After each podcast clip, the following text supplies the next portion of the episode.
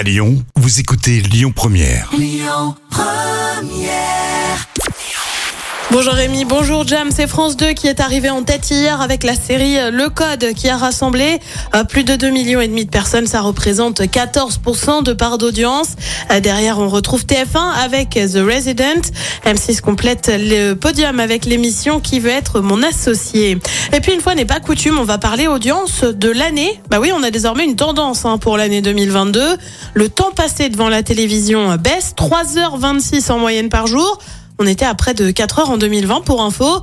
Euh, côté audience, bah, c'est TF1 qui rafle tout avec en moyenne euh, près de 19% de part d'audience suivi par France 2 et France 3.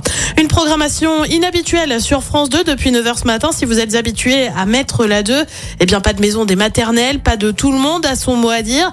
Et pour cause, la chaîne casse l'antenne et bouleverse sa grille. Pourquoi? Eh bien tout simplement pour suivre les obsèques du pape émérite Benoît XVI, décédé le week-end dernier à l'âge de 95 ans. La cérémonie sera présidée par le pape François. La programmation doit reprendre son cours habituel en fin de matinée. Et puis le créateur de la série Sherlock veut la relancer. Il l'a en tout cas évoqué euh, dans l'émission BBC Today. La série avec Benedict Cumberbatch notamment compte quatre saisons actuellement et est adaptée des aventures bah, de Sherlock Holmes, hein, bien évidemment. Euh, Ne manque plus qu'une chose pour que ça se fasse, que les deux acteurs principaux, dont le fameux Benedict Cumberbatch, acceptent de revenir.